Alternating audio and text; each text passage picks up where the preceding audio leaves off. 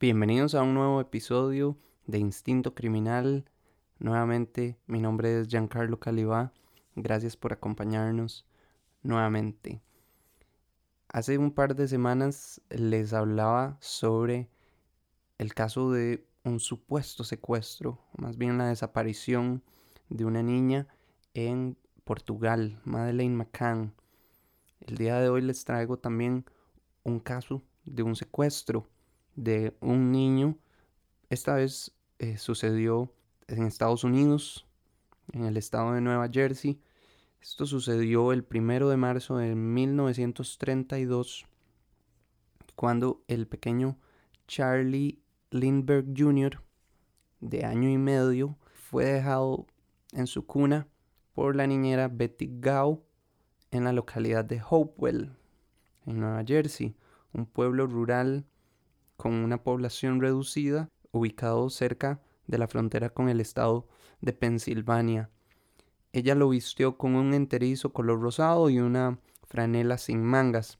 Cuando fue a chequearlo cerca de las 10 de la noche, el bebé ya no estaba. Ella corrió escaleras abajo para dar aviso a sus padres sobre la desaparición del bebé. Su padre, Charles Lindbergh III, un pionero de la aviación y su esposa Anne Morrow. Hablando un poco de su padre, el 10 de mayo del año 1927 realizó un vuelo histórico en solitario entre la ciudad de Nueva York y la ciudad de París a bordo de un monoplano llamado Spirit of St. Louis, que le tomó 34 horas de vuelo sin interrupciones y con el cual consiguió un premio de 25 mil dólares de ese momento cuando tenía tan solo 25 años para convertirse en toda una celebridad de la aviación. Cuando ambos padres subieron a la habitación se encontraron con la ventana abierta y una nota de rescate junto a la repisa de la ventana, escrita en tinta azul y aparentemente un inglés deficiente, donde se exigía una suma de 50 mil dólares si esperaban recuperar a su hijo. La fama de Lindbergh eh, tal vez le pudo haber pasado una mala jugada eh, y su fortuna también fue puesta en la mira del posible o los posibles secuestradores. En ese momento la familia entró en desesperación y empezaron a buscar en los alrededores de la casa al pequeño Charlie, dañando posibles indicios para la investigación. No hallaron ninguna pista del bebé, así que llamaron a la policía, que en 30 minutos tenía toda la zona llena de puestos de control y también notificaron a los hospitales de la zona sobre la desaparición del bebé. Este caso en su momento, al igual que el de la pequeña Madeleine, acaparó la atención de los medios de comunicación a nivel mundial. La policía inició su investigación confirmando que se trataba de un secuestro gracias a que encontraron una escalera quebrada a unos metros de la casa, deduciendo que él o los secuestradores había subido o habían subido por el lado de la ventana hasta la habitación donde tomaron al pequeño y posiblemente en el viaje de bajada la escalera no aguantó y terminó partida en dos pedazos con algunos de los escalones totalmente destrozados. Adicionalmente también encontraron huellas de neumático y un cincel, restos de barro en la habitación y lo que indicaría que podrían ser al menos dos secuestradores fueron los dos juegos de huellas de pisadas que encontraron en el suelo afuera de la casa. En el apuro por encontrar a Charlie, la policía omitió procedimientos básicos de investigación con los indicios que tenían disponibles, como por ejemplo tomar muestras de las huellas de pisadas con yeso para después compararlas con las de los posibles sospechosos. En resumen, fue un desastre donde no se siguió el protocolo de forma correcta encontrado varias similitudes con el caso de Madeleine McCann que vamos a ver eh, durante el episodio.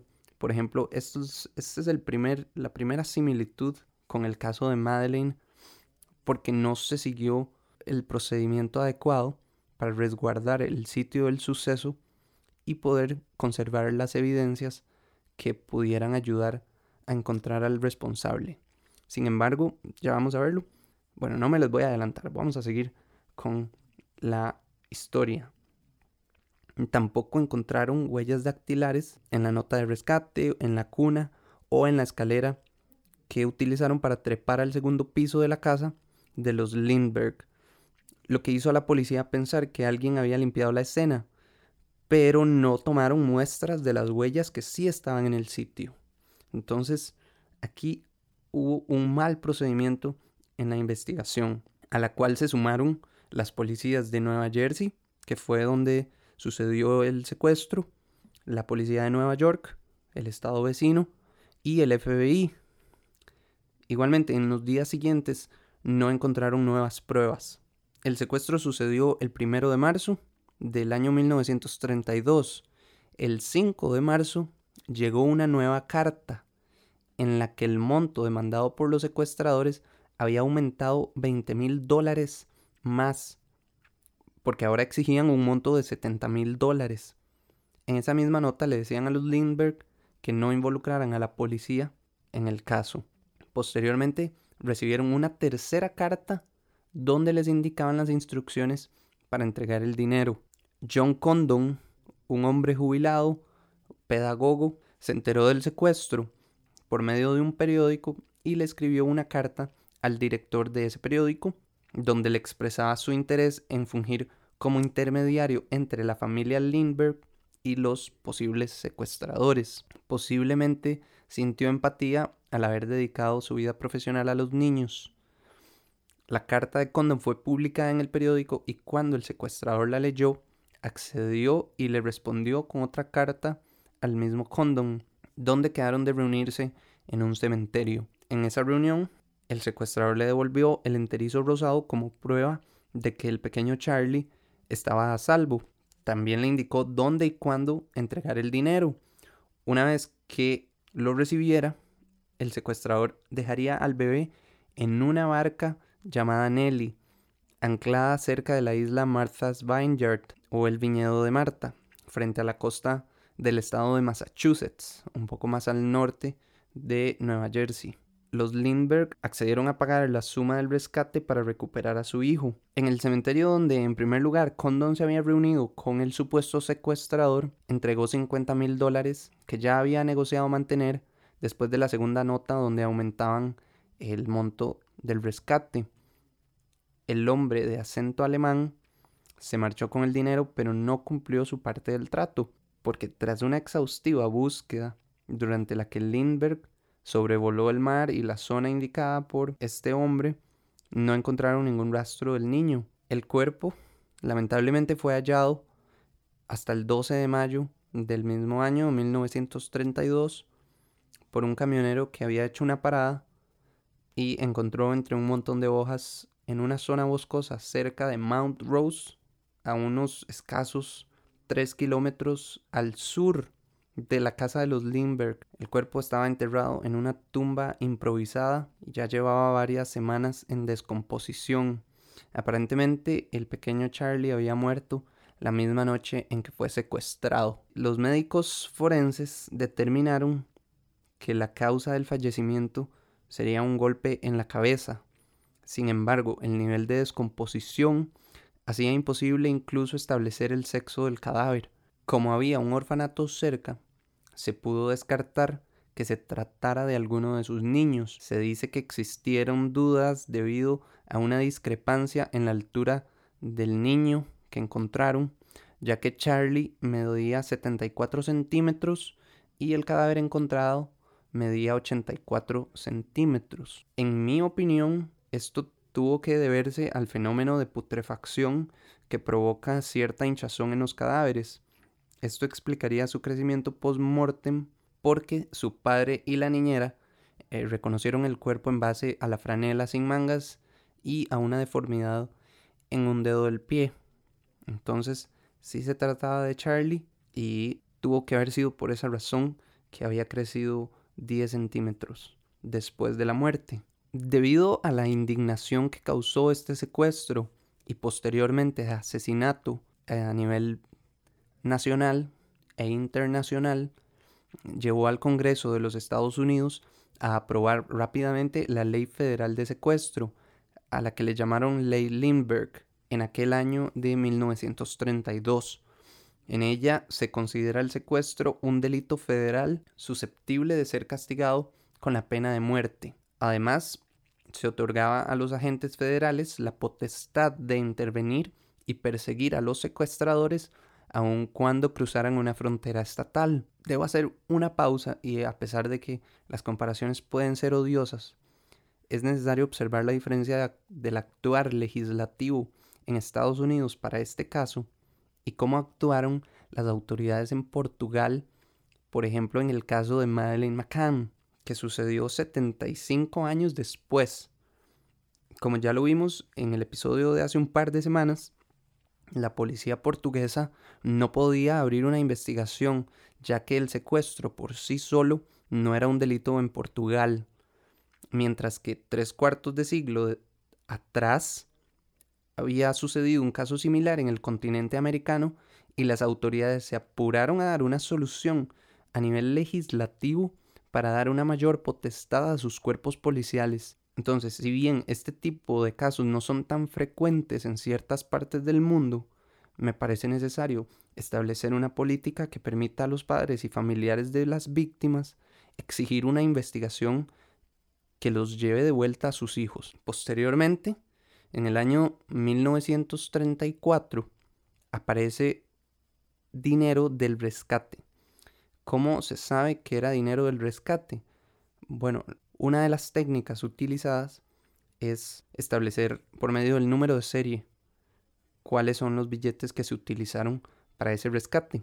Entonces, el dinero apareció en una gasolinera en el norte de Manhattan, en la ciudad de Nueva York. El pistero sospechó del sujeto que conducía un Dodge color azul porque sacó un billete certificado de oro de 10 dólares, un papel moneda que fue retirado de circulación un año antes, en 1933, cuando se abandonó el patrón de oro por la Gran Depresión. Temiendo que se tratara de un billete falso, el pistero de la gasolinera anotó la placa del Dodge. Una vez en el banco, el cajero comprobó por medio del número de serie que formaba parte del rescate de 50 mil dólares pagados al secuestrador del pequeño Charlie Lindbergh Jr. El banco le informó al FBI que siguió al rastro del número de placa que los llevó a dar con un inmigrante alemán. ¿Recuerdan el acento alemán en el cementerio? Bueno, se llamaba Bruno Hauptmann, que residía en un barrio del Bronx, ahí mismo en Nueva York. La policía lo arrestó el 19 de septiembre de 1934 cuando salía de su casa.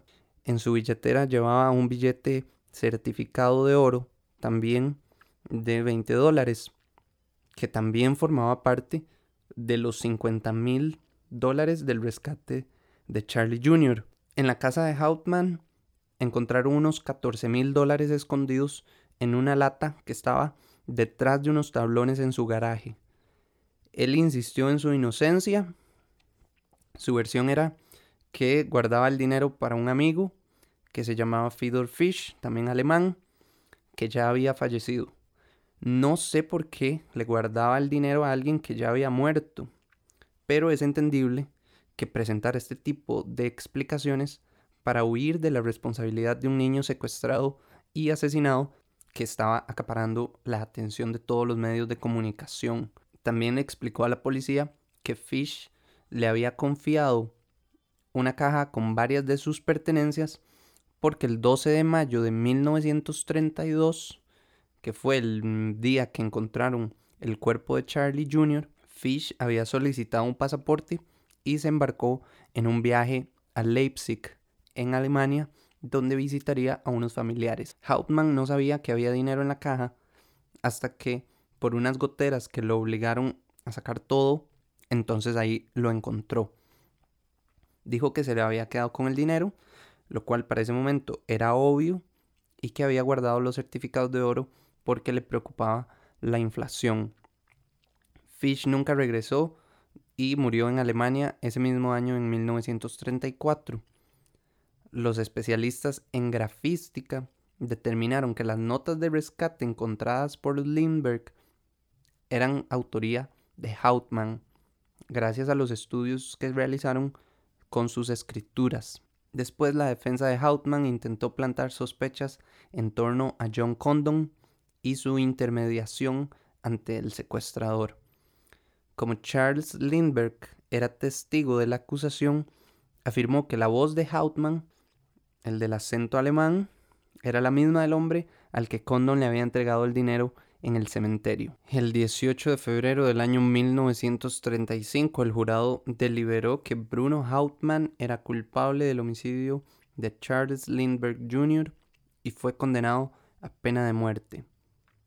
Hubieron muchos cuestionamientos en torno a la investigación e incluso el gobernador de Nueva Jersey otorgó a Hauptmann una prórroga de 30 días donde ordenó a la policía reabrir el caso pero no obtuvieron nuevas pruebas y de hecho su reputación quedó tan dañada que perdió la posibilidad de optar por una reelección como gobernador del estado. La defensa de Hautman recurrió la sentencia hasta las últimas instancias sin resultados favorables y Hautman fue ejecutado en la silla eléctrica el 13 de abril del año 1936. Algunos autores también han sugerido la teoría de que Charles Lindbergh habría matado accidentalmente a su hijo y simulado el secuestro para encubrirse. Otra similitud con el caso de Madeleine McCann. Años más tarde, en 1981, Anna Hautman, su viuda,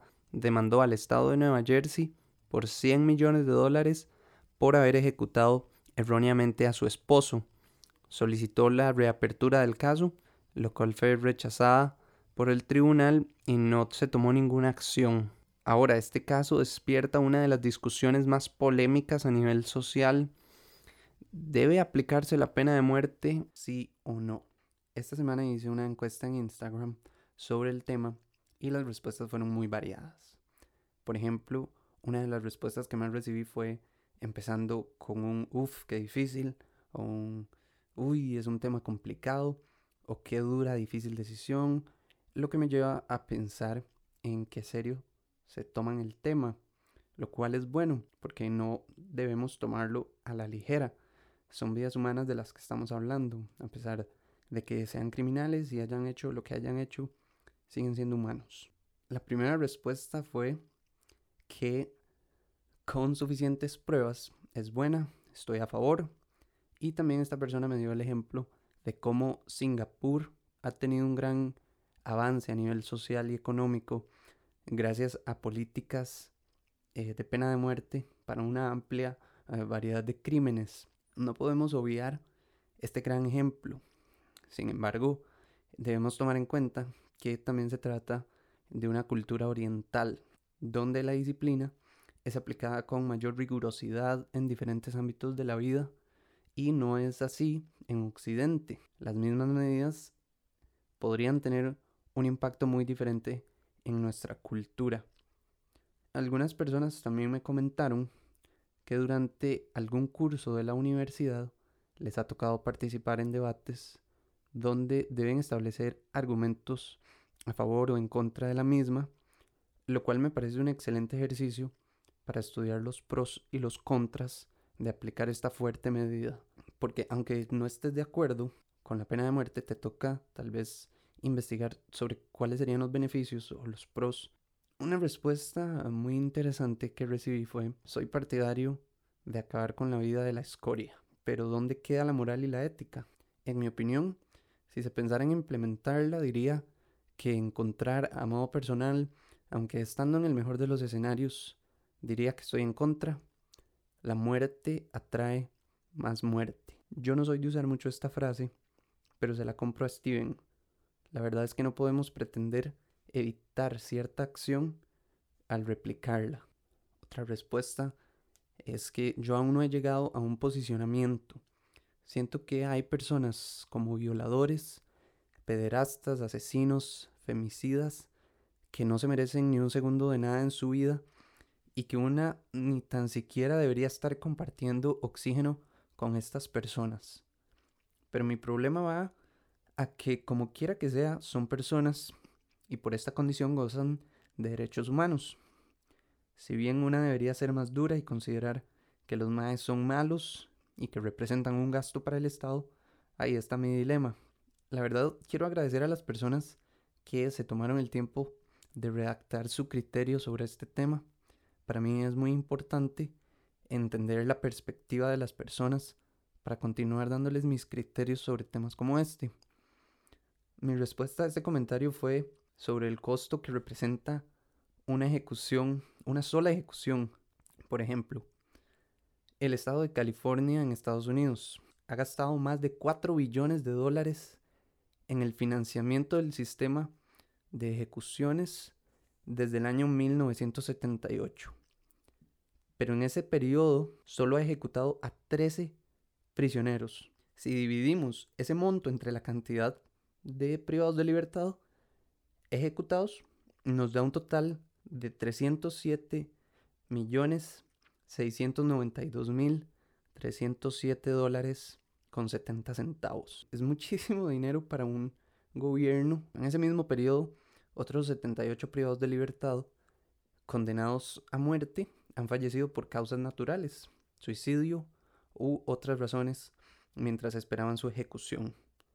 Entonces es dinero que ya se había gastado para que al final no fueran ejecutados. También ese es otro punto importante. Cuando a una persona la condenan a muerte no la ejecutan inmediatamente, sino que deben esperar a la fecha de ejecución y ese periodo tienen que mantener al privado de libertad en prisión, lo cual también genera gastos al Estado. Se dice que los procesos judiciales donde media la pena capital son hasta cuatro veces más costosos de lo normal, porque provoca eh, la presentación de más recursos y la existencia de un mayor apoyo al acusado, que suma más tiempo y dinero al proceso. Entonces el costo de una ejecución varía entre estados, pero el mayor gasto se da en el camino a dicha ejecución. Por ejemplo, el estado de Washington gastó 97.814 dólares para ejecutar a Cal Brown en el año 2010, quien fue condenado por la violación, tortura y asesinato de una mujer eh, de la ciudad de Seattle en el año 1991. Entonces vean cómo fueron casi 20 años de proceso eh, donde no, he investigado este caso, pero me imagino que él estuvo en prisión por lo menos unos 10 años, donde tuvieron que mantenerlo.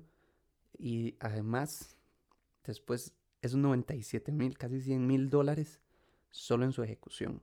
También muchas empresas fabricantes de los químicos utilizados en la inyección letal han retirado del mercado sus productos porque no están de acuerdo en que se utilicen para acabar con vidas de personas o para evitar también problemas con las autoridades de los países donde son producidos.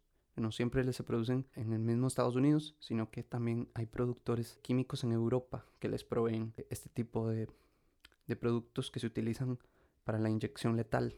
Otra respuesta, yo quiero que regrese la tortura. El que viole se le corta el pene, el que robe se queda sin manos, el que mate lo vamos mutilando de a poquitos para que sienta. Con esta casi me voy de espaldas. Hay personas que todavía viven en la Edad Media, la verdad. Es la única explicación para este tipo de respuestas. Analicemos un poquito más eh, sobre diferentes soluciones. Después hay otra que dice estoy a favor. Hay personas que hacen cosas realmente horribles, atroces, aunque al rato es mejor que pasen el resto de sus vidas en la cárcel. Pero aquí en Costa Rica sería un premio, ya que les enseñan a ser más y mejores delincuentes. Tal como lo había mencionado en el caso anteriormente en el caso de John McLean, en el caso del ladrón de casas, que él hizo una encuesta sobre este tema. Bueno, una de las preguntas sobre esto de aprender más formas de criminalidad en prisión, y es un hecho. La gran mayoría de privados de libertad aprenden nuevas formas de crimen durante su periodo en prisión. Eso no es un secreto, es la realidad. Otra persona me dijo, uy, qué controversial, como que sí, como que no es un tema de doble moral.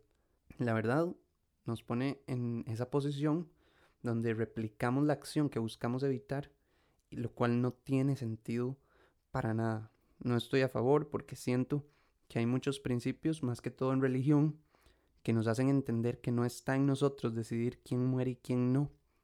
Sin embargo, si fuera un homicida, y ejemplo, lo pienso como si fuera alguien que puede afectar a algún ser querido en cualquier momento, y que no le importa matar por cualquier cosa. Entonces ahí viene el sí, pena de muerte.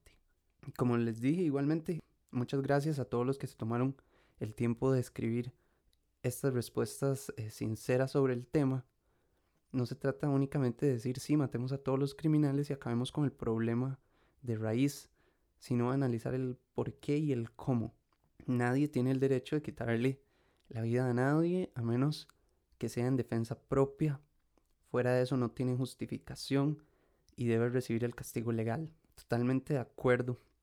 Eh, no podemos ser jueces y verdugos a pesar de que cumplamos con las reglas sociales. Es todo un tema, porque lugares como California tienen la pena de muerte y no logran erradicar o disminuir el índice de criminalidad. Pero otros lugares como Singapur también aplican la pena capital y ha tenido un resultado positivo con un índice de criminalidad muy bajo.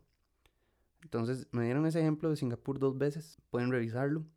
Como les digo, es otra cultura y aquí esas mismas medidas podrían tener un impacto muy diferente. Al final el resultado de la votación terminó con un 44% a favor de la pena de muerte, con el voto de 36 personas, y un 56% en contra de la pena de muerte, con la votación de 45 personas. En total participaron 81, entonces gracias a todos los que contestaron. Ahora, mi posición tampoco está tan definida, pero sí me inclino por el mayor porcentaje que está en contra, por la siguiente razón. Lo cierto es que la pena capital es irrevocable, arbitraria y permanente. Esto porque priva al sujeto de beneficiarse de nuevas eh, pruebas y leyes. Incluso la Comisión Internacional contra la Pena de Muerte ha señalado que si bien el apoyo de la opinión pública a la pena de muerte responde al deseo de liberar a la sociedad de crímenes, matar a los criminales no es la mejor forma de evitarlos. La pena de muerte no logra disuadir a los asesinos, además de que, una vez más, reproduce la conducta que pretende evitar. Ahora, Estados Unidos es el único país occidental que aplica la pena de muerte actualmente y solo en algunos de sus estados. No sé qué piensan después de estos comentarios, si siguen a favor o si se pasaron al bando de los que estamos en contra. Eh, lo importante es que reflexionemos sobre el tema y, que veamos que no es tan fácil, digamos, no, no es nada más decir, si arranquemos el problema de raíz, eso genera costos al Estado, genera gastos. La pena de muerte también genera muchos gastos, implica tener abogados, doctores, eh, testigos, demás. Eh, como les mencioné también, mantener al, al, condenado a muerte un periodo en la prisión en donde también genera muchos gastos. Entonces, bueno, espero que les haya gustado este episodio. Recuerden escuchar el podcast en Spotify, Apple Podcast, Google Podcast, en Anchor, en Estamos en, todas las plataformas y también las redes sociales, Facebook Instinto Crimi Podcast, Instagram Instinto Criminal y Twitter Instinto Crimi. Muchas gracias y nos escuchamos en el próximo episodio.